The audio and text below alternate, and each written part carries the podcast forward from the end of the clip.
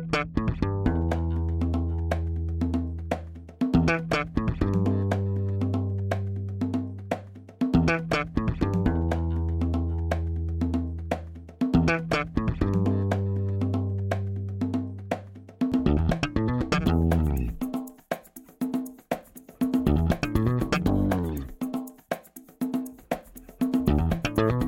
Este é o Tapa da Mão Invisível, podcast destinado àqueles que querem ouvir ideias que abalam sociedades e que não são ditas na mídia tradicional. Bem-vindo, Paulo Fux.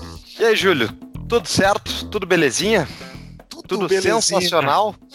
Referência, referência, referência para quem é do Rio Grande do Sul. Sempre a gente fazendo essas piadas internas gaúchas, né? A gente jurando que é o centro do mundo, mas não somos o centro do mundo. O eixo do mundo está deslocado para Boston hoje com o nosso amigo Vernan Wolff. Bem-vindo, Vernan. Tudo bem, Júlio? Começar a chamá-los de Doutor Júlio e Doutor Paulo. Tenho ouvido os episódios aí e vou começá-los a começar a tratá-los da mesma maneira. Estou muito feliz aí mais uma vez, Júlio Paulo, brincadeiras à parte, de participar de mais um episódio desse podcast maravilhoso que só cresce em número de audiência e em qualidade de conteúdo. Estamos aqui é, no verão norte-americano, Júlio Paulo, muito calor, temperaturas acima de 33, 34 graus, mas eu não deixaria de fazer o comentário. Eu acho que mais aquecido do que o verão de Massachusetts, talvez só a economia dos Estados Unidos, viu? Que a coisa tá, tá crescendo bastante. Mas, comentários à parte, é um prazer estar com os amigos de novo. Quando é que vai estourar essa bolha, Vernan? Não é, não é a pauta de hoje, mas quando é que vai estourar essa, essa bolha? Bola só vai Pois só é. desen- desinflar. Pois é, o comentário é bom, tá todo mundo esperando, porque os Estados Unidos completou agora uma sequência bem grande de crescimento econômico, né? Não robusto, mas crescimentos de PIB há mais de 10, 11 anos, vários trimestres, e a grande pergunta é essa: quando que o ajuste, como eu gosto de falar, ou a correção, ela vai acontecer? Alguns dizem que o Donald Trump e a administração norte-americana estão utilizando políticas para tentar segurar uma recessão para depois da eleição do ano que vem. Outros Ah, claro. estão dizendo que não, a verdade agora só vai crescer, mas a verdade é que os mercados esperam sim um ajuste e eu também espero, para ser sincero, provavelmente depois da eleição aí alguma coisa vai acontecer. Tentando responder essa pergunta aí ah, difícil que o Paulo fez, porque tudo que envolve futuro a gente tem uma certa dificuldade de prever, economistas, né? Os economistas sempre errando quanto à previsão do futuro. Mas é, alguma coisa vai acontecer aí é, no futuro, com certeza. Peraí, peraí, Júlio. Não, peraí. Tu viu essa frase? Alguma coisa vai acontecer no futuro. Wolf, vírgula, Vernan, 2019. que análise! Que análise do homem! É tipo, é tipo aquele cara da previsão do tempo. Amanhã pode chover ou pode fazer sol, né? Tipo um jogador de futebol. No futebol se ganha, se perde, se empata. Mas assim, eu espero que essa bolha não estoure nas próximas três semanas, porque nós estamos gravando esse episódio três semanas antes dele ser publicado. Então, se ele for publicado nas próximas três semanas, esse episódio vai ter que ser regravado. Então, só espero que ela não estoure nessas próximas três semanas, estoure um pouco mais ali pra frente, porque isso com certeza vai nos deixar com o episódio completamente fora de contexto. Eu acho que se estourar nas próximas três semanas, a última coisa de preocupação vai ser o episódio gravado. entendeu? De tanta coisa que vai acontecer. Vernan vai estar imigrando de novo, acabou os Estados Unidos. Estarei voltando. Estarei voltando. Aí é para o sonho brasileiro. Mas o Estarei de volta ao Brasil. Falei que nem o Ricardo Amorim. O Ricardo Amorim morava aqui, o economista, aquele né, brasileiro famoso, morava aqui, trabalhava numa empresa de investimentos. Aí em 2009 ele retornou ao Brasil. E as pessoas 2009. perguntaram: o que, que houve que você retornou ao Brasil? Não, estou em busca de novas oportunidades. Chegou É. a ver o neodesenvolvimentismo da Dilma e todo. Como é que é o nome do programa deles, Vernan? A Poli- nova a matriz econômica. Nova matriz econômica, obrigado. Essa ele chegou bem a tempo de ver ela ser aplicada e afundar o Brasil de volta. Um Foi aplicada, foi aplicada a risca. Os resultados foram de acordo com o plano. En- Engraçado, só que Elcio Barbosa ainda acha que tá apto para dar opinião no Twitter todo dia, né? O interessante dessa hipocrisia que foi o chamado, entre aspas, crescimento econômico do lulopetismo é que a galera da esquerda usa né, as políticas desastrosas de curto prazo que o PT utilizou no Brasil para gerar crescimento econômico como um bom argumento, mas aí quando a galera, né, os extremistas mais à direita, eles justificam o crescimento econômico do governo militar, baseado também, né, num estado aí indutor do desenvolvimento, aí a galera não aceita, entendeu? Então, é uma hipocrisia sem tamanho que a gente vê dos dois lados, infelizmente. Muito bueno. Mas o Nelson Barbosa, Nelson Barbosa, né? Que tu falou que ele tá dando Isso. opiniões no Twitter. Eu acho que qualquer pessoa tem direito de dar opiniões no Twitter. O grande problema dele é que tem muita gente dando like nas opiniões dele. Isso é o grande problema. é, é, isso. Esse é que é o problema. Tem muita gente que escuta o que ele tá falando por mim, que, que escreva o que quiser. Tem muita gente doida escrevendo no Twitter. Mas vamos pro nosso tema, então. Vamos pro nosso tema.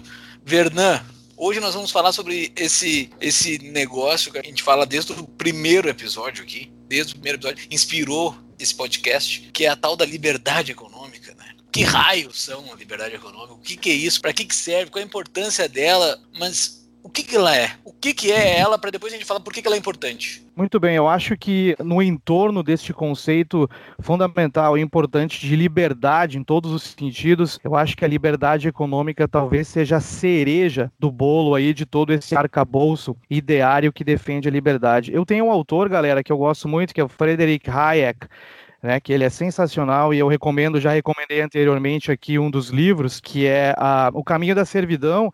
O Frederick Hayek ele tem uma definição muito importante para a liberdade econômica, que passa pela liberdade individual. E eu vou utilizar aqui uma frase do Hayek nesse livro, O Caminho da Servidão. O Hayek comentou que a vontade individual não é algo previsível, muito menos esperado. Então, a individualidade faz com que cada um de nós tenha né, inúmeras oportunidades e desejos diferentes para a sua vida. Então, nós somos todos diferentes, nós temos as nossas vontades individuais e a economia seria o meio para alcançar esses objetivos individuais. E aí, o Hayek, na definição que ele dá de liberdade econômica, que passa pela liberdade dos indivíduos de darem o rumo que eles quiserem para a sua própria vida, sem ter um tutor sobre eles definindo o que, que eles devem fazer, o Hayek que ele utiliza na definição de liberdade econômica um termo muito importante que eu acho sensacional, que é a chamada ordem espontânea, que é gerada espontaneamente quando os indivíduos têm liberdade para tomar as suas decisões de consumo, de produção, de investimento e de possuir propriedade. Então, essa ordem espontânea é gerada atrás dessa liberdade econômica, ou seja, definindo de acordo com Hayek, a liberdade econômica é os indivíduos tomarem conta do seu próprio destino, das suas decisões de decisão, consumo e investimento,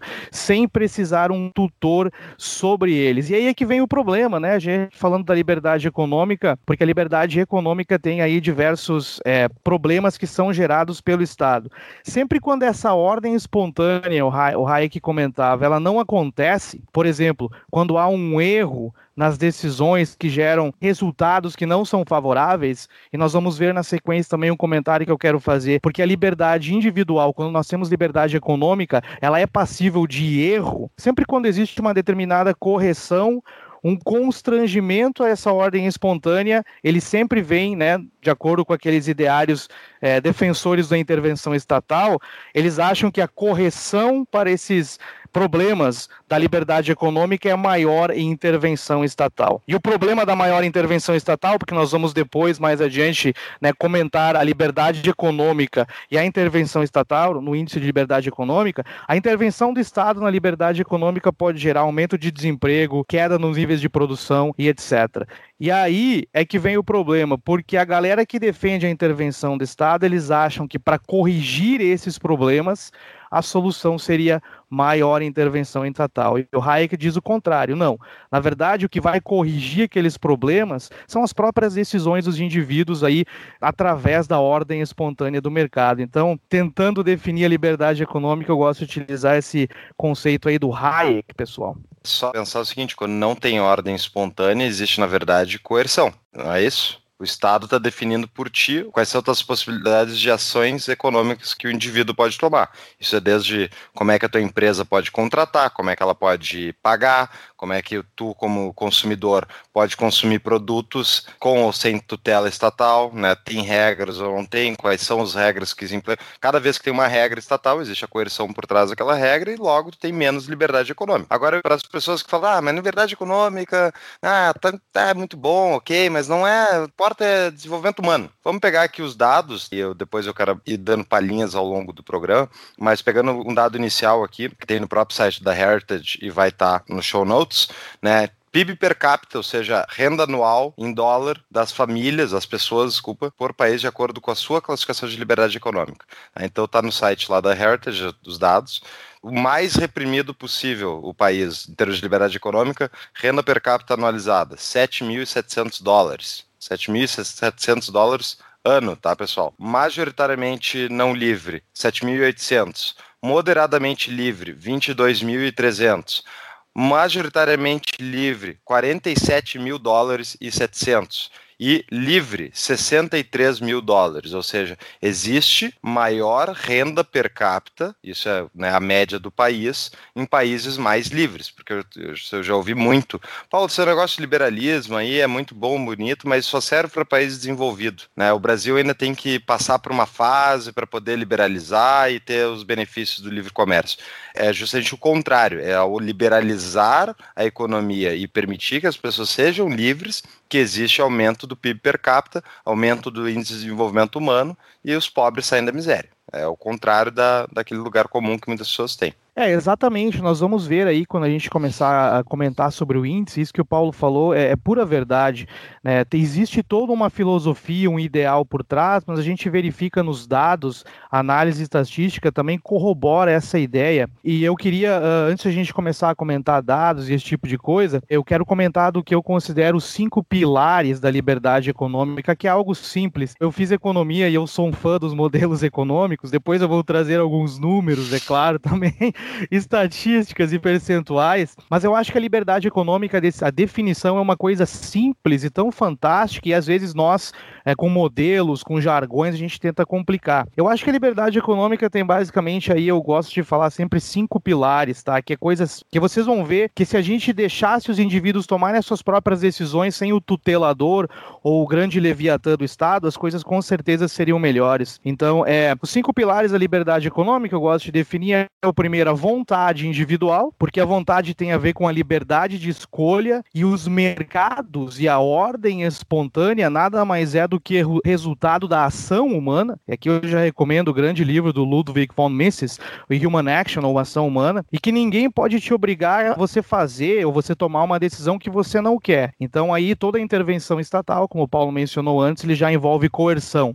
Então o primeiro pilar seria a vontade individual, e os indivíduos são diferentes, com diferentes vontades vontades, e essa é a beleza do mercado gerando diferentes tipos de ideias e produtos. O segundo pilar aí, né, não vou entrar no detalhes desses cinco pilares, mas eu só quero mencioná-los, seria a propriedade. E esse é um termo super importante, porque na economia a gente vê que os recursos são escassos, na sociedade os recursos são escassos. Imagina, se não houvesse a propriedade privada ou o direito a ter propriedade privada, e isso vai ser um dos, um dos fatores do índice de liberdade econômica, nós vamos comentar, uh, a propriedade privada faz com que, na verdade, a sociedade tenha paz. Porque se nós não tivéssemos direito de ter propriedade privadamente, a briga pelos recursos que são escassos seria pela lei do mais forte. E isso isso, né, através da guerra e da pilhagem. Então, primeiro vontade, segundo propriedade. O terceiro pilar, né, cooperação, ou seja, cooperação voluntária. Porque não adianta o Júlio ter vontade de, de tomar as suas decisões,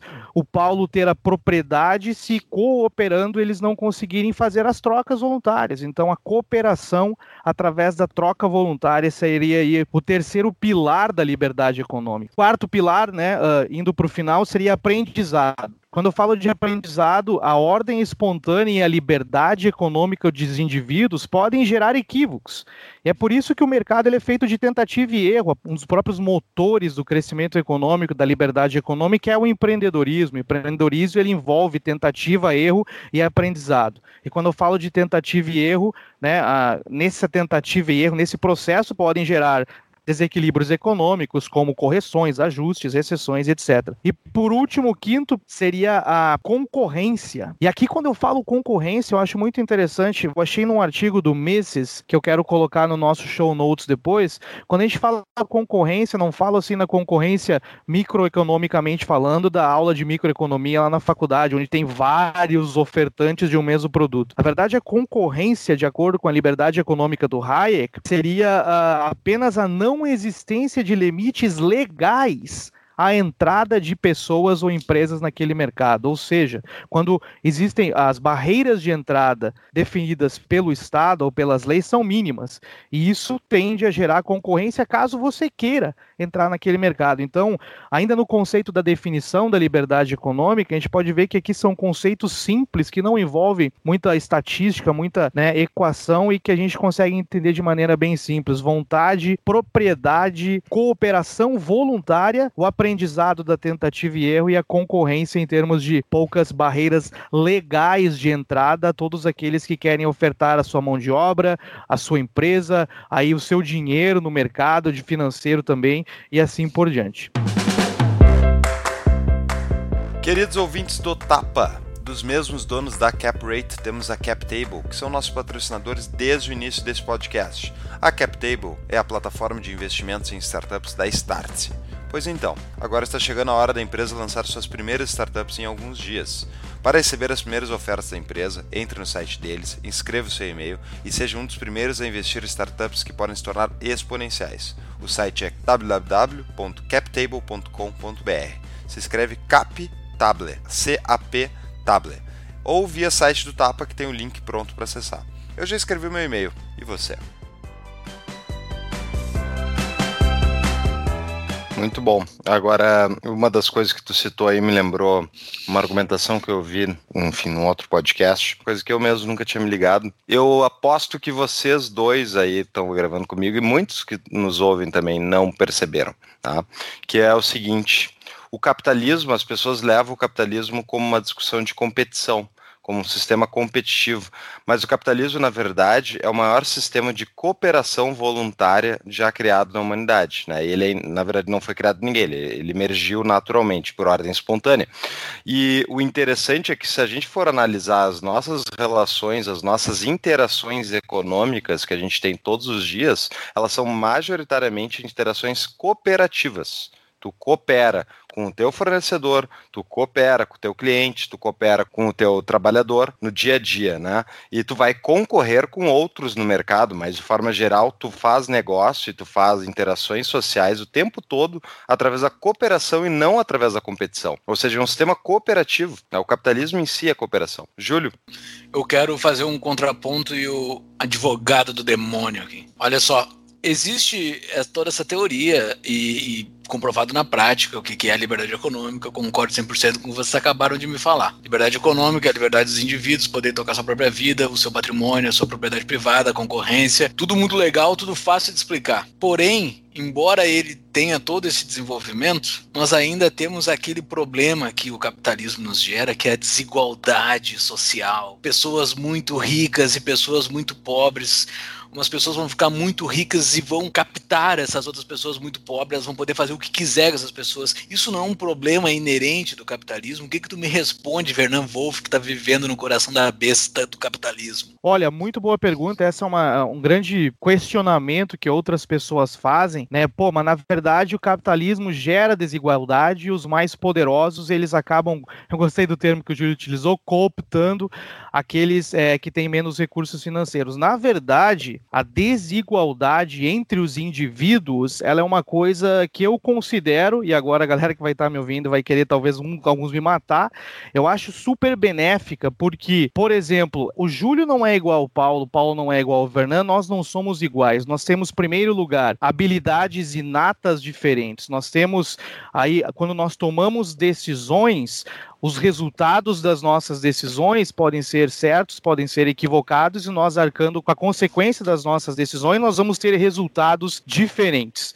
É, então, na verdade, o sistema capitalista, essa desigualdade entre as pessoas, é algo que eu considero importante no sistema. Mas eu vejo que a liberdade econômica e o sistema de mercado, eu gosto de utilizar esse termo, sistema de mercado, o sistema da livre empresa, porque é, eu posso estar enganado, né? Uh, nisso que eu vou falar agora, mas se não me engano, quem cunhou o termo capitalismo no, no início foi Karl Marx no livro não, não Capital. Foi. Não, não eu, foi? Eu falei isso também, fui corrigido pelo Roberto Rachevski. Não foi. Beleza. Então, lenda urbana. Tiagão, então aí vai ter que dar um.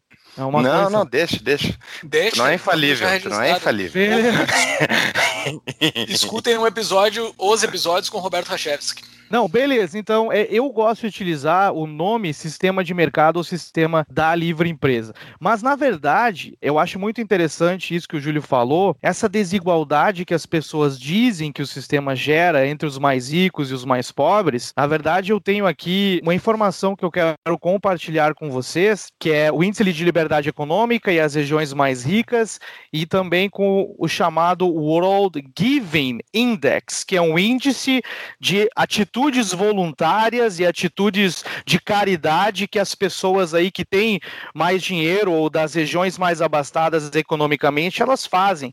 E eu gostaria de linkar esse índice de doação ou esse índice de ajuda voluntária com o índice de liberdade econômica. Uma das maneiras de medir essa solidariedade espontânea, ou seja, caridade, é analisar, por exemplo, o tempo e o dinheiro dedicado pelas pessoas ao voluntariado ou à doação e a todo tipo de atividades que tem um impacto direto sobre terceiros. E foi baseado nisso que foi criado o World Giving Index. E esse artigo vai estar lá nos show notes. A gente consegue ver esse World Giving Index que chama de voluntariado as pessoas que doam seu dinheiro para uma organização ou doaram tempo para a sua comunidade, ou ajudaram de maneira voluntária um estranho, um desconhecido que necessitava de ajuda. E aí, colocando lado a lado o índice de liberdade econômica e as regiões do mundo, de acordo com o índice, lado a lado com esse índice de doação voluntária, a gente consegue notar claramente, pessoal, que as regiões do mundo ou os países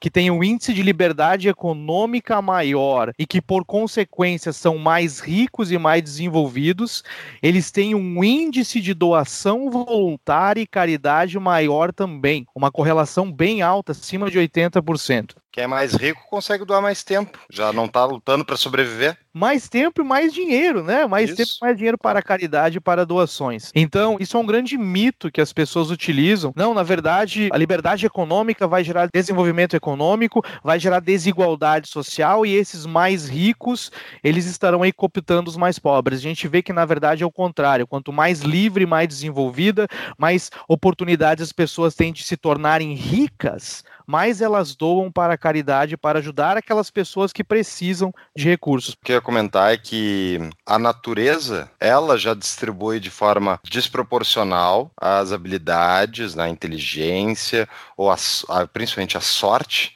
Né? Nasceu numa família melhor de renda, pior, tu nasceu num país da África subsaariana, né, onde tá morrendo de fome, ou tu nasceu num país que tu consegue ter comida todo dia, enfim, teus pais conseguem te alimentar direito, nasceu na Coreia do Norte, na Coreia do Sul, isso é sorte, sorte e azar. Para tu equiparar todo mundo de forma igualitária, para que as pessoas possam competir de forma completamente igualitária, só se tu transformasse todo ser humano na mesma coisa. Isso é impossível. Né? Isso Então, é a- possível. Isso é possível. A Coreia Não. do Norte faz isso. É, tu, Transforma todo mundo igual. Na miséria absoluta, tu consegue tornar as pessoas iguais, né? Então, eu, por exemplo, nunca vou conseguir jogar basquete direito, porque eu não tenho altura suficiente para ser um bom jogador de basquete. É uma injustiça? Não, é azar. Hum, talvez, eu não quero jogar basquete, mas enfim, esse é o ponto, tá? Já o sistema em si, ele favoreceu ou não isso, daí tem que se analisar a questão muito mais da mobilidade social, se é possível ou não as pessoas ascenderem socialmente de classe econômica, né?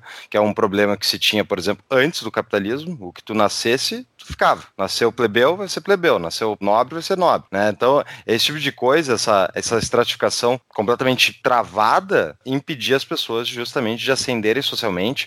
E isso era um sistema anterior ao capitalismo. Né? Então, depois do capitalismo, as pessoas têm muito mais mobilidade social. Em países mais livres econômicos, que logo vão ter barreiras de entrada mais baixas para novas empresas e novos mercados, as pessoas vão poder ascender mais facilmente. Elas vão poder operar negócios mais facilmente. Agora aqui no Brasil, vamos ver por que o Brasil não se desenvolve. Vou abrir uma empresa, bom, tu tem que ter dinheiro para pagar a abertura social lá da tua empresa no, junto no cartório, vai ter que contratar um contador, só esse é R$ 1.200, daí tu vai ter que pagar contador mensal, tu vai ter que pagar os teus impostos que não são necessariamente baratos, mas ok, mesmo que fossem, só para operar o sistema tu tem que ter um cara contratado. O teu mercado é completamente incerto, pode abrir um negócio, e daí depois a Dilma faz a nova matriz econômica, quebra o Brasil inteiro e o Brasil fica numa recessão por anos, tu perdeu o teu negócio, perdeu teu pouco dinheiro acumulado. Enfim, tem poucos bancos, tem pouco poupança, isso tudo já fomos tratados em outros episódios. Então, é muito difícil tu ascender socialmente num país onde tá tudo travado em todas as etapas para ti.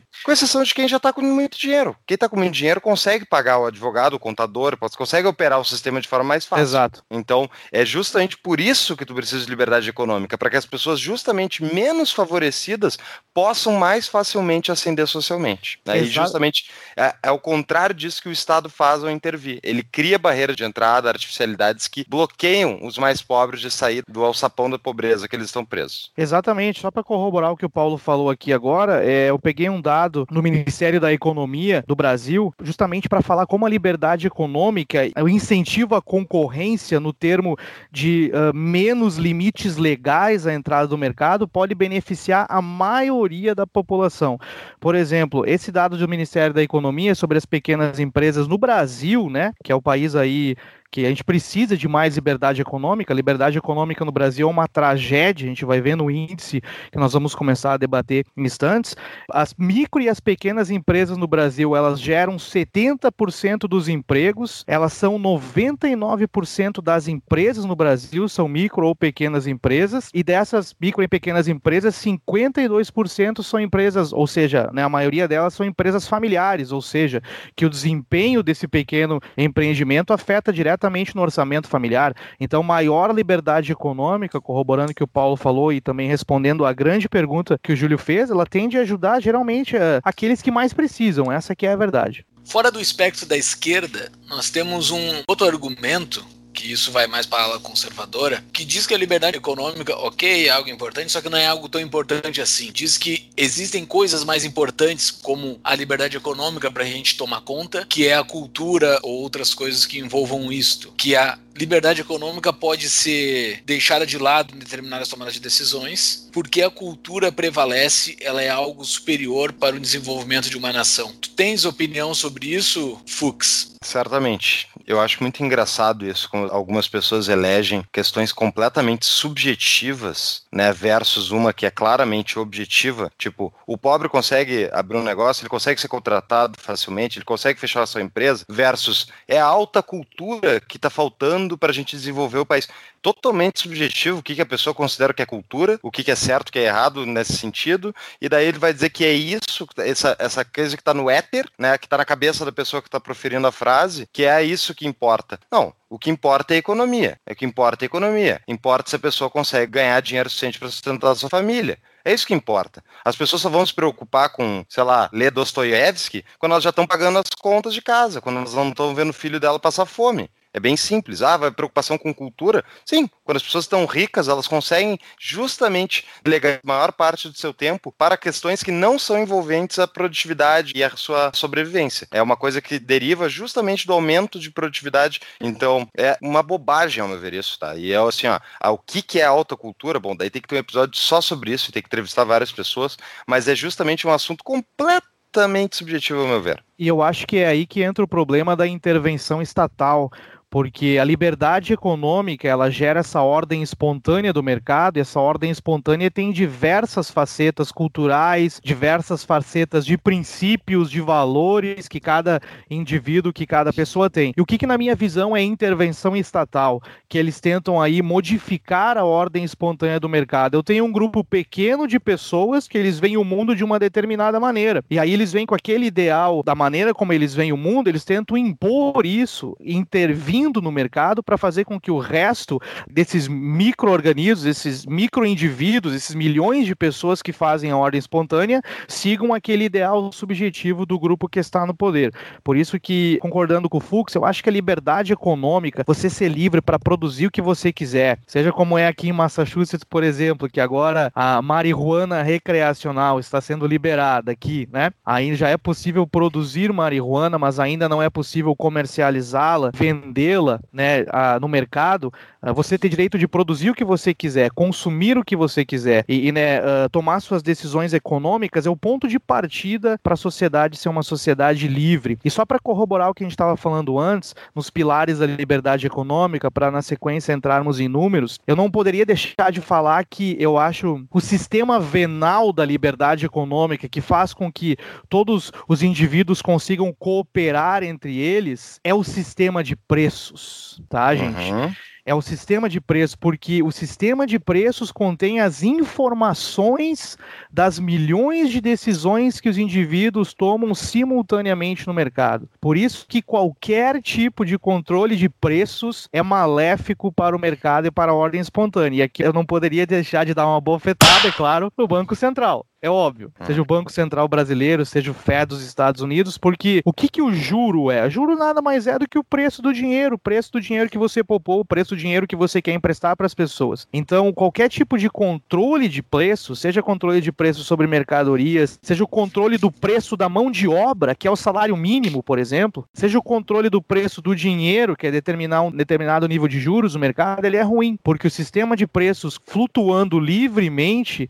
é o que vai fazer essa ordem ordem espontânea das milhões de decisões de individuais atingir o bem-estar geral da sociedade, como o próprio Smith falou, né? Da mão invisível, que inclusive dá o nome a esse maravilhoso podcast aqui. O, o próprio Hayek, né, ele falava que o preço, na verdade, é um código que é lido por todo o mercado. Justamente, ele é, está embutido no preço, tem toda a análise econômica por trás, desde quem está ofertando como por quem está comprando. É no preço, um preço livre, que as pessoas vão poder fazer cálculos de custo-benefício, o que, que vale a pena para elas de acordo com seus valores. Né? Então, se um preço está distorcido, a decisão econômica deixa de ser ótima e passa a ser em cima desse cenário de ficção, que é, por exemplo, diga-se passagem, o que acontece hoje com os bancos centrais europeus, é, europeu e, e, o Fed também baixando taxa de juros e tal, que muitas vezes que já levou a taxa de juros negativa, né? Ou seja, eu empresto dinheiro para o governo e ele vai me devolver menos dinheiro no longo prazo. Certo que existe um mercado interbancário aí, os caras vendem esse negócio com markup positivo ainda, mas a ideia por trás é completamente absurda, né? Imagina, eu vou emprestar dinheiro e receber menos dinheiro no futuro.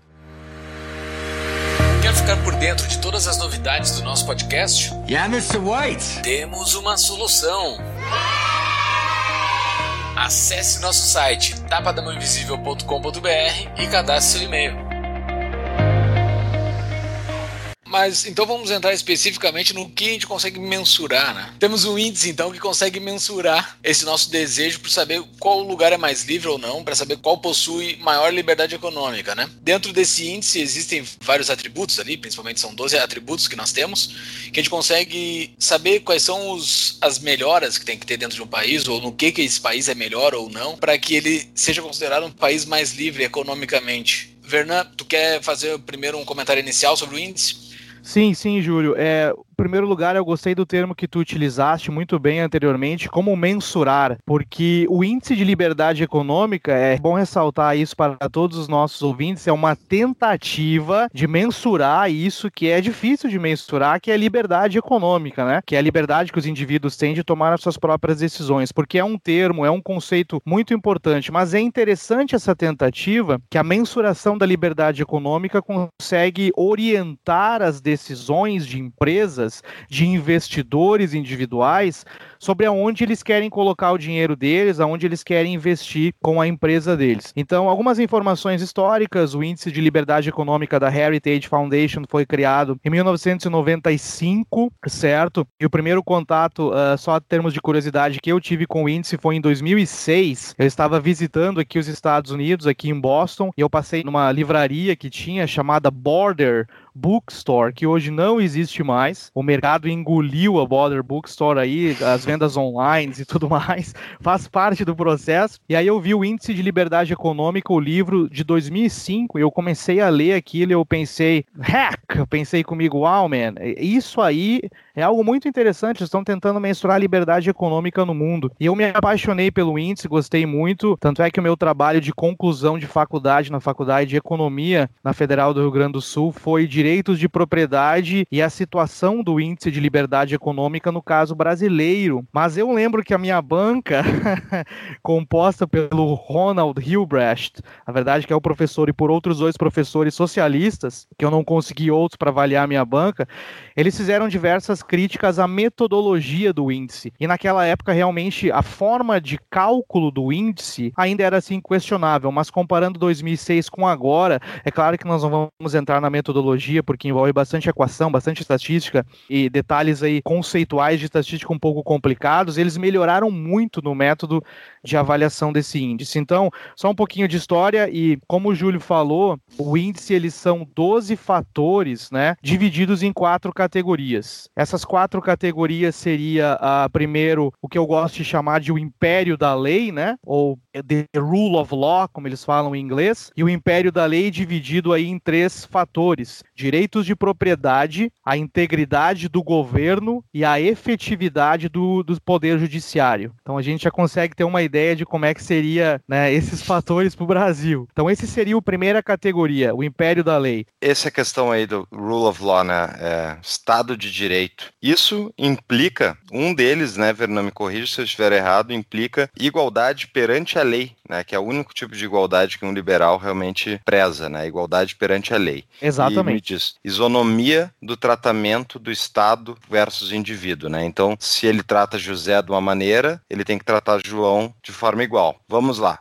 Alguém conhece algum país no mundo que trate de forma isonômica os seus indivíduos? Não existe. Existem taxas né, de, disso que é, vai estar medido no índice e ele faz esse comparativo. Agora, nenhum país, só na cabeça de um liberal, que existe isonomia perante a lei, ao meu ver, tá? Isso é uma ficção. O governo sempre trata de forma desigual as pessoas por causa do ciclo político, por causa da maneira pela qual a política funciona, né? Então, os amigos do rei sempre vão ser favorecidos, vai ter lei especial, ou, enfim, alguns vão ganhar algumas, alguns privilégios, e isso vai beneficiar certos grupos em detrimento de outros, e daí já se perde a isonomia perante a lei, né, Vernan? Exatamente. É só para complementar sobre o índice, uh, o score do índice é um score de 0 a 100, tá, gente? E quanto mais próximo de 100, mais livre é o país, e dentro desses fatores que nós estamos analisando, direitos de propriedade, integridade do governo, eficiência do judiciário, também esses fatores é de 0 a 100. E quanto maior o score, mais livre é, mais eficiente é, mais relacionado com a liberdade econômica, melhor para a liberdade econômica é aquele fator. E dentro desses fatores, eles começam a ser majoritariamente livre, considerado pelo índice, a partir do número 60, né? Todos que têm um número a partir de 60 já são considerados algo majoritariamente livre. Para se ter uma ideia, dentro do Estado do Direito, esses três argumentos que estão dentro, atributos, perdão, esses três atributos que estão dentro do, do, Estado de Direito, que é direito de propriedade, eficácia judicial e integridade do governo, o Brasil está abaixo de 60 em todos os três. O Brasil é uma barbaridade dentro desses três, e pior deles é a integridade do governo, que o Brasil está com 33 pontos de 0 a 100. 33 pontos bota o Brasil no nível de país reprimido, porque dentro dos critérios de 0 a 49 é tido como um país reprimido, ele não é nem majoritariamente não livre, ele é reprimido. O índice que aborda o governo e a qualidade do governo brasileiro, ele é um dos que mais pesam para o Brasil estar em, muito embaixo desse índice. O Brasil é uma tragédia nesse índice, em quase todos os argumentos que a gente for ver aqui, é uma tragédia, mas é nesse tragédia. especificamente ele é uma tragédia absoluta, assim. É bom reforçar isso que o Júlio falou, só para a galera se, se ligar também na escala. De 0 a 49,9 seria repressivo economicamente, de 50 até 59,9 seria majoritariamente não livre, de 60 a 69 moderadamente livre, 70 a 79 majoritariamente livre agora,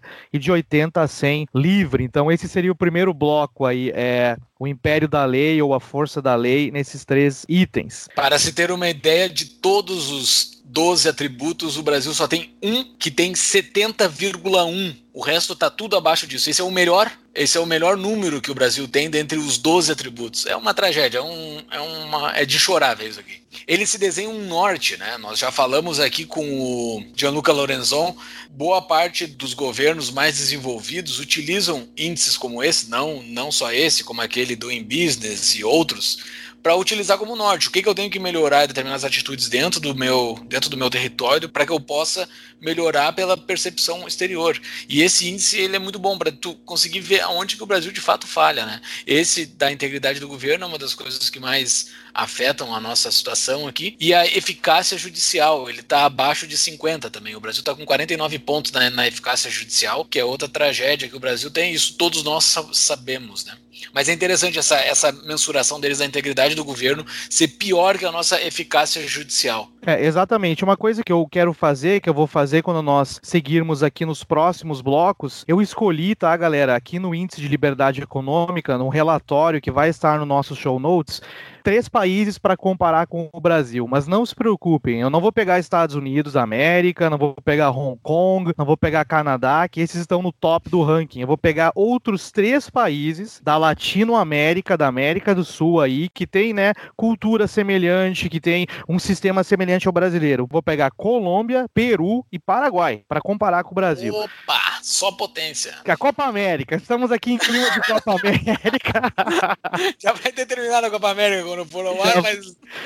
Exatamente. Então, uh, eu vou querer comentar nos demais, mas a gente vê que realmente aqui na regra da lei, no rule of law, Colômbia, Peru e Paraguai, eles estão mais ou menos parecidos com o Brasil. Ali nos direitos de propriedade, todos eles são abaixo de 60, o Paraguai sendo 40, menor ainda. A integridade do governo Peru, Paraguai e Colômbia estão todos abaixo de 40, ou seja, uma tragédia. E a eficácia do judiciário também. Colômbia 34, Peru 34, Paraguai 30, o Brasil estando um pouco maior aí com 51. Mas a gente vai ver na sequência. A integridade do governo, na verdade, ele é um mal da Latrina América, né? É uma coisa porque a integridade do governo é um índice que eles medem a corrupção, né? Basicamente é o quão corrompível são os agentes do governo, né? Isso assim não se fala em governo como essa essa máquina central, mas desde o carinha que está lá na ponta, na alfândega, você consegue molhar a mão dele ou não. Existe ferramentas para se bloquear isso, coisas que na América Latina todos nós sabemos que é uma coisa extremamente padrão essa coisa do achar que, que existe em todas as partes do governo quando tem contato com governo. A integridade do governo é terrível aqui, né? Exatamente, foi a primeira coisa que eu pensei quando eu selecionei esses países. Eu olhei como próximo eles estavam do Brasil. Aí eu pensei a mesma coisa que você, Júlio, como é um mal latino-americano ou, ou, né, aquela coisa do político corrupto, caudilho, né, comprar com propina e etc, os demais partes do governo, da sociedade, etc. Vamos partir pro próximo, galera. Tamanho do governo. Ai, ai, ai, esse aqui nós vamos, né? Eu tenho um plot twist aqui, né? Plot twist aqui, dentro desse bloco de índices, são três índices, são quatro blocos, cada bloco dividido em, em, três atributos. Os três atributos são gastos do governo, carga tributária e saúde fiscal. Para vocês terem ideia, o índice de carga tributária é a melhor nota do Brasil de todos os 12 índices do Brasil. Isso é o mais aterrorizante. Todo mundo reclama da carga tributária brasileira. E dentre os 12, o Brasil é o melhor ranqueado dentro de carga tributária. Cara, é um tapa na cara. Porque a coisa que mais chama a atenção de todo mundo no governo, todo mundo reclama, ah, o Brasil é horrível, a carga tributária. Cara, isso é o que tá puxando o Brasil para cima dentro do, do, índice de liberdade econômica. E, exatamente, e eu, eu, achei isso super estranho também. E aí, na curiosidade, eu fui lá dentro do índice para ver o que que tá dentro desse uh, carga tributária que fez o Brasil ser 70, né? Ou 70 pontos. Pensei, como assim? Eu acho que tem uma explicação que dentro desse fator, e a gente teria que entrar nas minúcias de cada um dos fatores, dentro desse fator tem o imposto imposto sobre a pessoa física, né, o mais alto imposto sobre a pessoa física, no Brasil, tá, se não me engano, é 27,5, é isso? Vocês podem me corrigir? Imposto de renda, isso. Né? Imposto de renda, isso, é, o imposto de renda, exatamente. E o imposto de renda sobre a pessoa jurídica é um dos determinantes desse fator, eu acho, se não me engano, o Brasil é 15%. O imposto de renda da pessoa jurídica, não Chega é? Chega a 20, 20 e poucos. Mas sim, mas para faixas mais elevadas. Só taxas mais elevadas. Então, talvez foi por isso que deu um, uma melhoria, porque tem outros países que eu estava olhando no índice que o imposto de renda sobre a pessoa uh, jurídica ele é mais elevado. Posso dar um exemplo até dos Estados Unidos. Antes da administração Trump assumir o imposto sobre as corporações aqui era 37, quase 40%, e a nova reforma tributária do Trump conseguiu baixar isso para 21. Né? Então, talvez seja por isso que fez o Brasil ser relativamente, you know, uhum. um pouco melhor nesse. E nesse índice, o Brasil está na frente dos Estados Unidos. O Brasil validera os Estados Unidos. Os Estados Unidos está com 65 pontos, o Brasil está com 70. E isso é uma coisa que muitos políticos se ligaram, especialmente os, os políticos dos países nórdicos, né, que são citados muitas vezes pelos amigos esquerdistas como, olha só isso aí, os caras são socialistas e, e são desenvolvidos, né? E na verdade, esses países nórdicos, até a gente pode citar os dados aí que tem no próprio índice de liberdade econômica, eles têm elevada liberdade econômica, as empresas têm baixa tributação e a tributação pesada recai sobre a pessoa física, mas as empresas em si pagam pouco imposto. Né? Isso aí é justamente porque eles sabem, eles já fizeram isso no passado. Suécia, por exemplo, tinha tributado pesadamente suas empresas, fez isso até quebrar sozinha. Né? A economia estagna, as pessoas não têm mais incentivo para produzir financeiramente. Acabou que então eles liberalizaram e empurraram, deixaram só a parte da taxação elevada na pessoa física, mas as empresas não são pesadamente cobradas. Um dos determinantes desse carga tributária seria né, o imposto de renda sobre a pessoa física e sobre as corporate, como eles chamam, né, sobre a pessoa jurídica. E daí, dentro desse grupo, né, nós temos os três índices que nós já citamos, e nós temos o pior do Brasil, né? Aí nós estamos. nós temos o melhor, que é o 70, nós temos o pior, que é 22,8, que é a saúde fiscal do Brasil. E aí que é o grande pulo do gato da reforma da Previdência, né? Que a reforma da Previdência pode, talvez, quem sabe, fazer com que o Brasil dê um salto nisso aqui, porque a saúde fiscal do Brasil melhora com a reforma da Previdência, né? No longo prazo. Então, assim, talvez com a reforma da Previdência a gente possa melhorar um pouco a nossa situação aqui, porque a saúde fiscal do Brasil vai melhorar de uma forma relativamente boa. Cara, o que é interessante é o seguinte, pô, nesse item aqui o tamanho do governo não é possível, gente, não é possível. Olhando aqui Colômbia, Peru e Paraguai, claro, o score é de 0 a 100, quanto mais próximo do 100, mais livre economicamente é aquele país. Cara, o Peru o gasto do governo é 86, bicho. Peru 86. Se você olhar o Paraguai na saúde fiscal, né, ah, com o novo governo do Paraguai, inclusive eu tive a oportunidade, o ex-presidente do Banco Central do Paraguai teve aqui na Universidade de Harvard, acho que foi ano passado, se não me engano, dando uma palestra, eu tive a oportunidade de ir lá e conhecer ele, trocar uma ideia. O que, que eles fizeram no Paraguai, que hoje em dia as pessoas até falam de brincadeira, que as empresas brasileiras estão saindo do Brasil indo para o Paraguai, saúde fiscal no Paraguai em 96, de 0 a 100. Ou seja, eles fizeram uma simplificação na carga tributária e a saúde fiscal do país melhorou, de acordo com o índice de liberdade econômica, para 96. Eu estou comparando aqui, como eu falei para vocês, o Brasil não é com o Canadá, não é com a Suécia, não é com os Estados Unidos, são com os vizinhos latino-americanos, entendeu? Deixa eu dar uma outra palhinha então do índice de liberdade, desculpa, o índice de desenvolvimento humano comparado com o índice de liberdade econômica, né? Então, se a gente pegar aqui do índice de, de desenvolvimento humano, ele vai de 0 a 1, um, né? Os países mais repressivos em termos de liberdade econômica tiram uma média de 0,5 0,5 no índice de desenvolvimento humano. O majoritariamente não livre, 0,6. Moderadamente livre, 0,7. Majoritariamente livre, em termos de liberdade econômica, né? E daí o seu correspondente resultado no índice de desenvolvimento humano, 0,87. E os países mais livres do índice de liberdade econômica, para a questão de desenvolvimento humano, tiram uma nota de 0,90 93. Ou seja, isso mostra, embora né, correlação e casualidade não são necessariamente. Como é que é? é? correlation is not causation. Embora isso seja esse fato, tu pode olhar, enfim, tu pode fazer esse comparativo analisando as características por trás, por que que justamente levam países mais livres a desenvolver mais o seu capital humano, né? É, por todas as outras questões que já discutiu antes aqui. Eu gostei que o Fux utilizou o índice de desenvolvimento humano antes da gente mover para a próxima categoria, para os próximos fatores, mas agora eu vou ter que dar uma pincelada com números aí para corroborar justamente o que o Paulo falou. Eu tenho aqui, galera, de acordo com as categorias, né, de acordo com o nível de liberdade econômica, repressivo, majoritariamente não livre, moderadamente livre, depois majoritariamente livre ou livre, a média do PIB per capita, com poder de paridade de compra, ou seja, descontando as diferenças de inflação entre esses PIBs do país, a média do PIB per capita dos países em cada uma dessas categorias. É algo assim é, surpreendente. Eu vou explicar depois o porquê. Lá nos países repressivos, a média do PIB per capita é 7 mil dólares, 7.700 dólares. Se tu mover Vamos dizer aí que o país consiga implementar algumas reformas micro e macroeconômicas que aumente a liberdade econômica do país e o país mova de repressivo para majoritariamente não livre. O PIB per capita aumenta residualmente, vai de 7 mil dólares né, no ano, 7.700 para 7.900.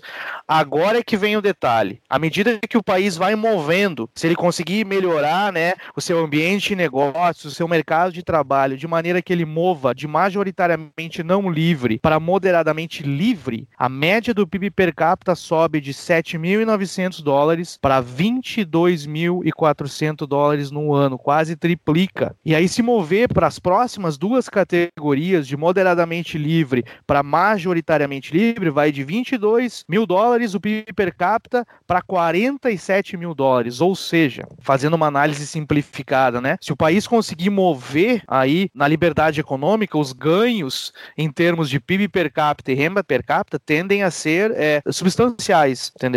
Por isso da importância da MP da liberdade econômica que a gente tratou no episódio. Qual episódio foi mesmo? 35. 35, muito bem próximo bloco de indicadores é o bloco da eficiência regulatória, né? Que tem três índices dentro, que é a liberdade comercial, a liberdade de trabalho e a liberdade monetária. Isso é um deboche, né? Não sei se algum país tem liberdade monetária, eu nem sei, eu não, eu não entendo como é que eles fizeram esse índice aqui, porque nem tem liberdade monetária. Tu não pode criar uma outra moeda, tu não pode fazer nada, tu só é obrigado a utilizar a moeda do teu Banco Central. Que besteira é esse índice aqui? Não entendi o que eles estão fazendo. É, eu acho que. eu vou tentar fazer o advogado do diabo, que nem o Júlio fez antes aqui. É, eu, eu, dei uma olhada no índice, assim, né, rapidamente, para a gente poder fazer, bater ter esse bate-papo. Eu acho que quando eles falam em liberdade monetária, talvez aquele termo ali realmente uh, deveria ser meio. talvez mudar o nome dele, mas ele, eles vinculam a liberdade monetária com a taxa de inflação. Uhum. É, entendeu? Por é exemplo, qualidade monetária seria. Exato. Qualidade monetária. Por exemplo, se a inflação é controlada, se a inflação não afeta os projetos de longo prazo, as pessoas têm maior liberdade. Aqui no monetary, ele, talvez eles querem falar a questão de dinheiro, de inflação, de aumento de preços, e nesse sentido aí. Mas, mas realmente e, o Brasil e ainda é algo extremamente importante para um, um país, né? O Brasil, nesse índice da liberdade monetária, que na verdade é a qualidade monetária, ele está com um número de 67, né? É algo que é bom, porque o Brasil tem uma moeda boa comparada com a grande quantidade de moedas que existe no mundo, principalmente dentro da América Latina, é a melhor moeda que existe dentro da América Latina, aparentemente. E o que, que nós temos? E o que, que nós temos é essa, esse número que sobe um pouquinho o Brasil. Nós estamos com 67 dentro desse número. É, e o, e o índice reflete também, infelizmente, a, a tragédia que é a liberdade de negócios no Brasil e o que eles chamam de labor freedom que uh, alguns autores falam de liberdade de trabalho, mas eu diria liberdade no mercado de trabalho, né? É, o que é uma tragédia. O Brasil está ali com acima, um pouquinho acima de 50, o que reflete realmente o ambiente de negócios no Brasil, que é um absurdo, principalmente o pequeno empreendedor, e a liberdade de trabalho no Brasil, de você empregar a sua mão de obra, infelizmente não é, é ainda é um mercado muito não flexível ou restrito ou bem engessado no Brasil, infelizmente eu falei um negócio agora e eu mesmo já vou me desmentir, porque o próprio índice me desmentiu a hum. qualidade da moeda do Brasil. Os três países que tu utilizou como exemplo aí, os três têm a moeda melhor que a do Brasil. É, o cara está fechado dentro do, do seu próprio conseguiu olhar do outro lado da fronteira. Porque o Brasil está com 67 e os outros estão acima de 70. Tanto Exatamente. Paraguai, Peru e Colômbia. É, é, é, terrível, cara. Assim, é um, é um balde de água fria, tu vês aqui, tu, mas assim, tu, tu... Eu acho legal porque esse episódio vai meio que contrabalancear a última Conexão Boston, que a gente fez uma análise do primeiro trimestre, tava todo mundo feliz, otimista. Agora a gente tá meio, não, peraí, vamos dar uma olhada. A não ser o Paulo. O Paulo tava, né, com o pessimismo de sempre. Se bem que naquele episódio o Paulo tava um pouco otimista, assim, eu me lembro. Eu sou um otimista, já falei com vocês. Eu já sei que é um horror o Brasil. É só caminhar na rua e tu vai ver. O índice que a gente tá vendo é o de 2018. O de 2018, dentro da liberdade de trabalho, o Brasil tava com 50 e poucos aqui. Eu acho que no próximo índice o Brasil já melhora na parte de liberdade de trabalho, que melhorou bastante as condições trabalhistas no Brasil, né?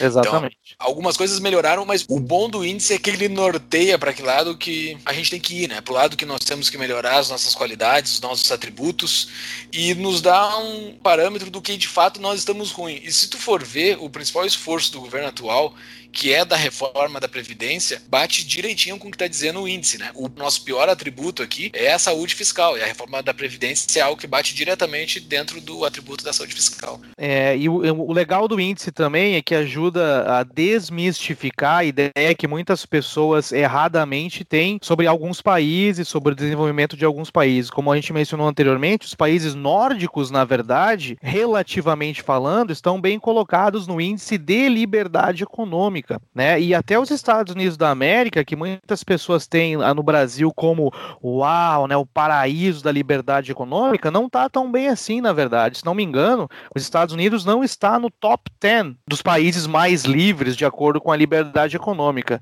Já vamos chegar nisso, já vamos chegar nisso. Só vamos ir para o último bloco antes de a gente falar do índice geral. Então, é o bloco dos mercados abertos, né? O quão aberto é o país que está sendo analisado. Ah, cara, possui... esse sim. Esse eu acho que é o pior que tem. Esse é o pior. Que é a liberdade do comércio exterior, a liberdade de investimento e liberdade financeira. Olhando os números do Brasil, estamos numa tragédia absoluta, sendo que dois números deles estão na marca dos 50, né? Os dois últimos o liberdade de investimento liberdade financeira, o Brasil está com 50, que é o limite de tu ser um país completamente reprimido, e a liberdade de comércio exterior nós estamos com 60 e poucos. É uma tragédia, assim, não, não tem como, como dizer outra coisa a não ser uma tragédia. 69 nós estamos com a liberdade de comércio exterior. Eu acho que nos próximos índices o Brasil já vai melhorar bastante com isso aqui, porque algumas coisas já foram melhoradas no Brasil via comércio exterior, mas é uma tragédia. Nós somos um dos países mais fechados do mundo, né? Um dos países mais fechados do mundo, realmente. Esse termo, eu me lembro que um dos episódios que a gente gravou da Conexão Boston, se não me engano, lá no início, sobre o que o governo Bolsonaro deveria fazer, eu me lembro que uma das, um dos itens que eu pincelei foi a grande necessidade do Brasil de abrir o seu mercado para o exterior. Eu não sei, talvez aí, né, o que eles chamam de área de ou tratado de abre aspas, livre comércio. Mercosul Europa pode ajudar, mas na verdade esses tratados de livre comércio, eles têm diversas regras, diversas taxações, ainda está longe daquilo que nós, como liberais clássicos, libertários ou anarcocapitalistas, ainda queremos. Mas o grande país da Colômbia, veja só, hein? A só, liberdade. Só. Oi. Pera, foi ato falho isso? Anarcocapitalistas, isso que tu falou. Bom, falei anarco. Capitalistas. Anarco, anarco. Eu acho, Júlio, que tá na hora da gente acabar a conexão bosta, tá infiltrado aqui no. Eu, eu, eu, eu, eu vou começar a resumir. ANCAP, eu vou começar a falar ANCAP.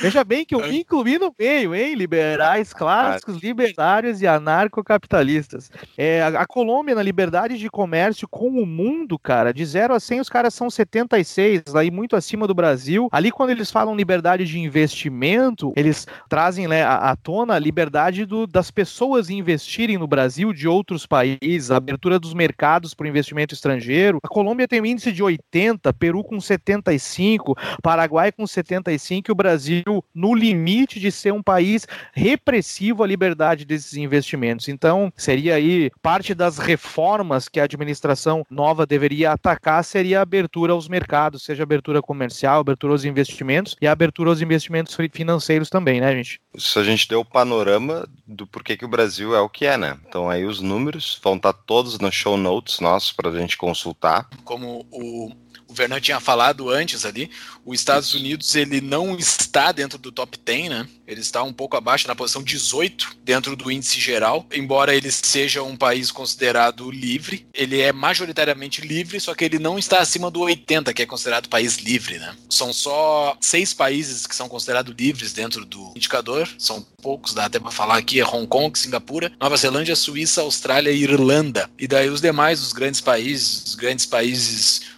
do Ocidente estão logo abaixo ali, né? Os países do Ocidente e do Oriente também, tem, tem vários países do Oriente ali embaixo, uh, dentro dos países majoritariamente livres.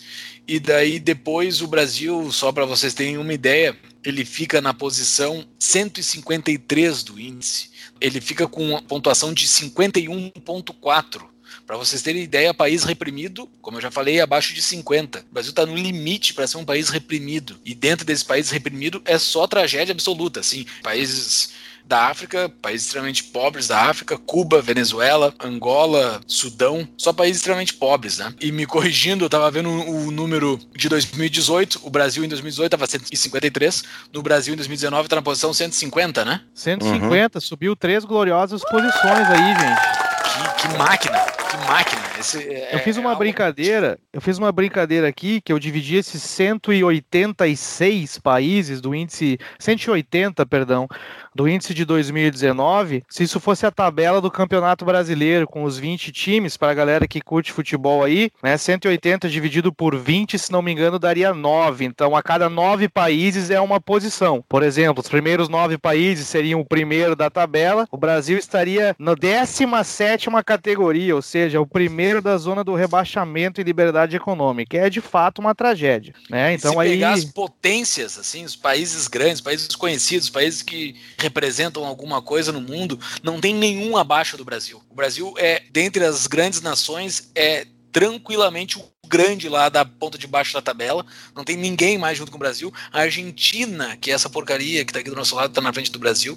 Então assim, não tem, não tem, não tem o que explicar a situação que é o Brasil. Os três países que o que o Verdun deu de exemplo ali para nos comparar sempre, eles estão melhores que nós no índice de trabalho, que é uma coisa que é bastante importante nesse caudilismo que existe sindical dentro da América Latina. Mesmo assim, o Brasil é pior que esse resto desses países. Cara, é só tragédia, assim, mas Mas eu acho que ele é um bom mapeamento para se fazer ações de melhoria e a prioridade de melhoria que está sendo tomada agora está sendo exatamente naquele que está pequeno, que é a saúde fiscal. Exatamente. O índice é tão interessante aí que tem. Uh, vai estar tá no nossos show notes para a galera que quiser dar uma, uma navegada, uma visualizada. O índice de liberdade econômica divide por regiões também. Então tem a liberdade econômica nas Américas, na Ásia, no Pacífico, na Europa, no Oriente Médio e na África subsaariana. É, e aqui nas Américas são 32 países, tá? O primeiro é o Canadá, aí sim vem os Estados Unidos. Como né, o segundo país mais livre das Américas, o terceiro o Chile, não é à toa, né, que o grande Paulo Guedes e a equipe econômica, eles aí uh, mencionam o Chile várias vezes, é o terceiro em liberdade econômica, de 32 países na, nas Américas, o Brasil, ele é o 27 o Brasil só seria mais livre que a Venezuela e que Cuba, é óbvio, que a Bolívia do Evo Morales, que o Equador do Rafael Correia, o socialismo do século 21 e o grande Suriname aí vem o Brasil. Ou seja, o Brasil, né, uma coisa que só corrobora a minha visão que eu tinha, do que a gente vê, não tem liberdade econômica.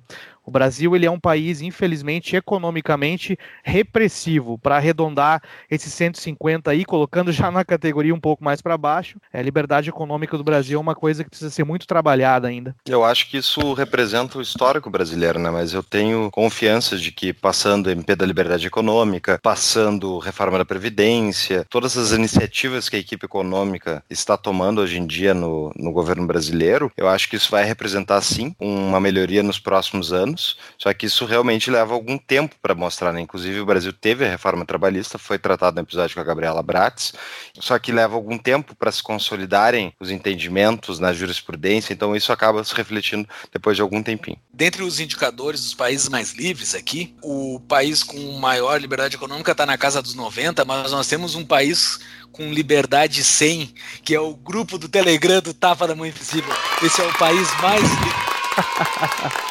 Júlio, dessa vez, eu que vou fazer o nosso chabá, lembra que a gente combinou? Você aí que não tá doando pro Telegram, tu mesmo, tu que sabe aí que pode doar dinheiro, não precisa entrar no Telegram, pode só doar uma graninha pra nós. A gente combinou que eu ia fazer a propaganda, como se podem ver, minha propaganda é mais incisiva que a do Júlio, tá? Você gosta do programa... Eu tô vendendo um país, cara. Não, não. Apoia, apoia doe uma grana para nós e ajude a manter as nossas é. luzes acesas, né? Onde é que tu entra para doar a grana, então, para o Tapa, para participar do grupo de Telegram mais livre do Brasil, como diz o Júlio, né? Sensacional. apoia.se barra Tapa da Mão Invisível e você vai encontrar o nosso Apoia-se. Exatamente. E é o vai... país mais livre do mundo. É o grupo do Tapa da Mão Invisível.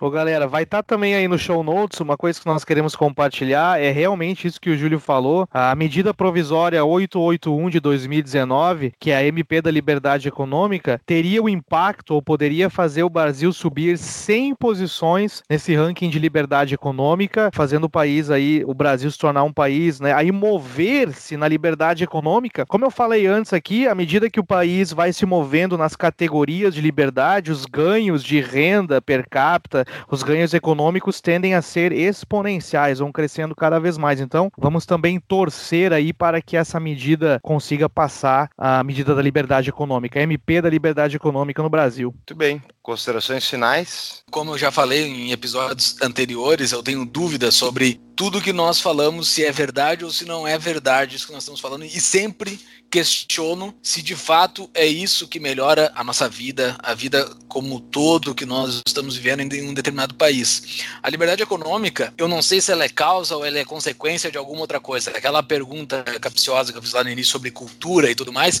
eu ainda não estou muito convencido o que, que vem primeiro, se é o ovo ou a galinha, entendeu? Se é a cultura, se é a liberdade econômica, se é o acúmulo de riqueza que vai gerar desenvolvimento, especificamente o acúmulo de riqueza vai se gerar por determinada, por outra coisa, eu não sei. Mas existe uma correlação direta entre qualidade de vida entre as pessoas, que possa medir entre IDH, que possa medir entre PIB per capita e liberdade econômica. Então, assim, ela é um instrumento importante dentro do tabuleiro da política e economia da vida das pessoas do dia a dia. Então, assim, para o no frigir dos ovos, a liberdade econômica importa para ele. Como que isso importa? Se é causa ou consequência, eu não faço a mínima ideia. Mas eu sei que a liberdade econômica vai mudar a vida da aquele carinha que está ali trabalhando e fazendo a vida dele e a ascensão social, a mobilidade social vai ser mais fácil se a liberdade econômica for algo importante, for algo que existe dentro da vida dessa sociedade. Eu acho que ela tem que ser estudada,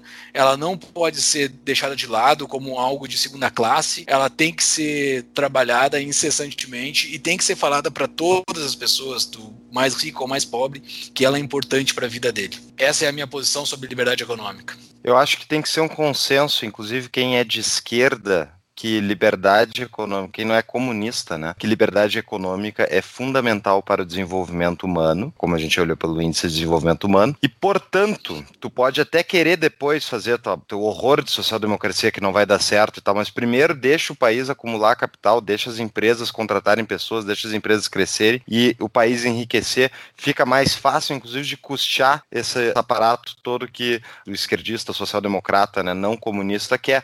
Então, isso tinha que ser o meu ver, tinha que ser um, uma questão já, já devíamos ter passado por isso. Todo mundo devia concordar que liberdade econômica é fundamental para desenvolvimento humano, para desenvolvimento econômico. Então, por isso, de novo, que eu lembro daquela ação direta de inconstitucionalidade do partido do Cirão da Massa, né, o PDT, que entrou contra a MP de liberdade econômica, para tentar derrubar antes dela dela ser discutida no Congresso, né? E essas pessoas elas são não, não, não, não são nem social-democratas, elas são simplesmente retrógradas. Esse partido é retrógrado. E o Cirão, que é o chefe do partido, é um imbecil completo. Então, esquerda, se tu quer ser esquerdista, ok, mas não seja esquerdista com o PDT que faz uma coisa dessa. Vamos enriquecer esse país, especialmente para os mais pobres. Uau, vocês estão bem nos desabafos aí, hein? Tá, tá sensacional. É. Bom, uh... abre teu coração. Abre, abre, Agora chegou a vez do meu desabafo. Vamos lá. Não, em primeiro lugar, é, eu deixei para o final um comentário que eu gostaria de falar, que realmente é uma grande questão, e eu dei uma pesquisada em alguns artigos científicos que daí é, envolve um pouco de ciência econômica.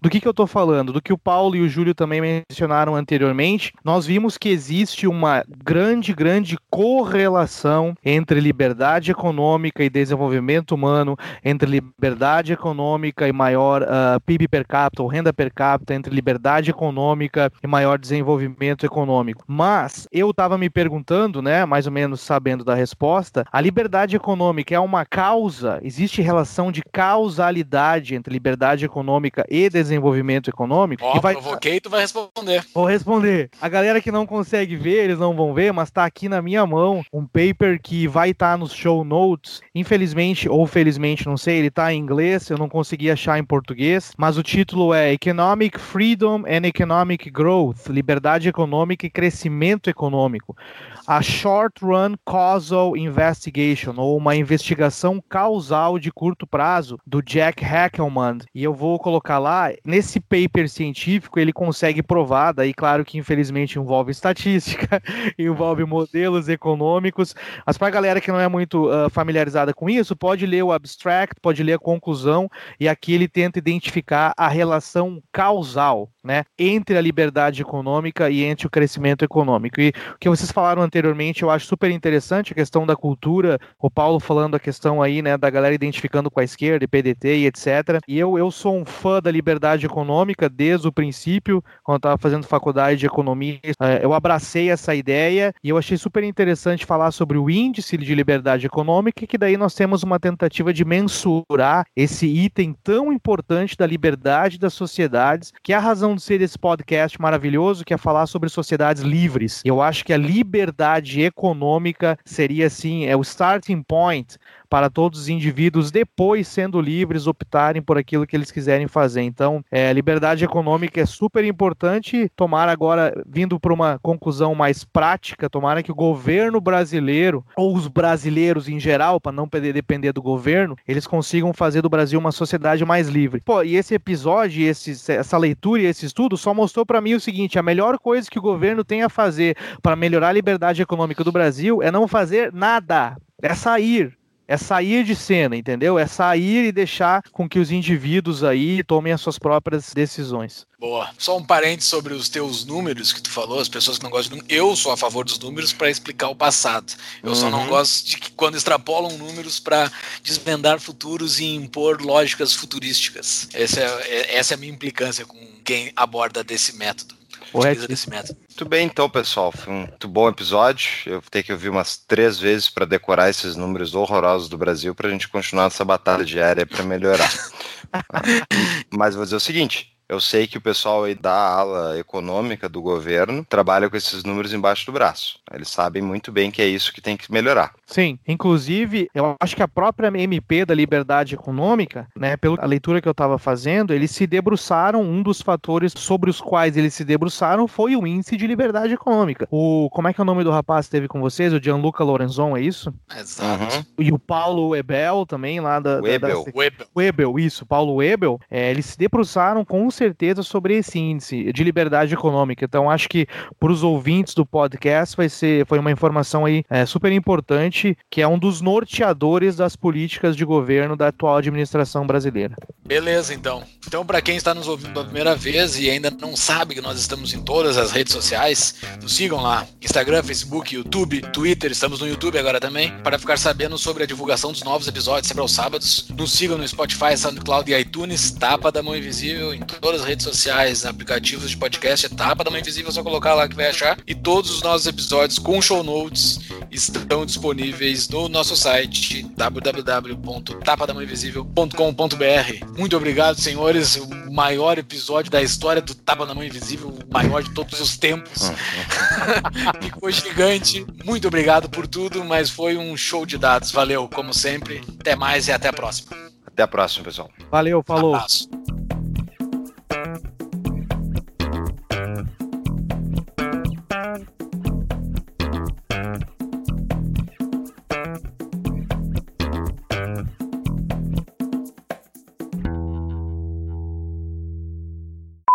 Vai lá, Júlio, o que, que tu ia falar? Uh, deixa eu me lembrar. Caralho, eu esqueci completamente o que eu ia falar, o Vernan tava falando. Isso, Vernan, isso é a memória prejudicada pelo uso de drogas, cara. O cara não lembra as coisas. Outra coisa, eu falar, ô Vernan, para de falar Júlio e Paulo. Só, Beleza. Só, só solta mais. Só... Ô meu, tu podia ser mais maluquinho que nem tu é na vida real. Tira essa máscara aí, mostra mais. tá, Dá mais você, você... Não, tranquilo. Muita formalidade, vou parar com as formalidades. Isso, vai lá, vai lá, mais soltinho. Vai, Júlio. Me lembrei sobre capitalismo, né? Eu acho que é até um pouco explicado, que é o seguinte, tá, o... caras são O que, que tá mostrando tio Patinhas, cara? É isso? Eu sou fã dele. Esse grande. É o personagem principal. É o meu personagem predileto, quer dizer. É, o meu também. Eu, eu quero ficar bilionário por causa dele. Só que esse negócio grande... de tirar uma, uma pilha de dinheiro não é uma boa ideia. Mas enfim. Grande tio Patinhas, que se hoje estivesse vivo morando nos Estados Unidos, ia ser acusado de supremacista branco. É. Ia seria um grande alvo do Bernie Sanders, por que eu... sair de novo. Sair de novo incomodando. Deixa agora deixa eu voltar então. Vai lá, vai lá. Essa liberdade econômica, e como vocês já falaram um pouco sobre o índice de liberdade econômica da Heritage Foundation, principalmente, né? Acho que é o principal que nós. Heritage. Heritage. Corta, Thiago. Vamos falar principalmente do índice da Heritage Foundation, que é o. que é o. O que foi, Fux? Falou de novo igual antes. Tem problema não, Fux. Ei, o Fux é. O Fux. Só porque o Fux foi chato. educado, o Fux foi educado nos Estados Unidos, ele acha que todo mundo tem que falar o inglês aí do Kentucky, que nem ele fala. do Kentucky.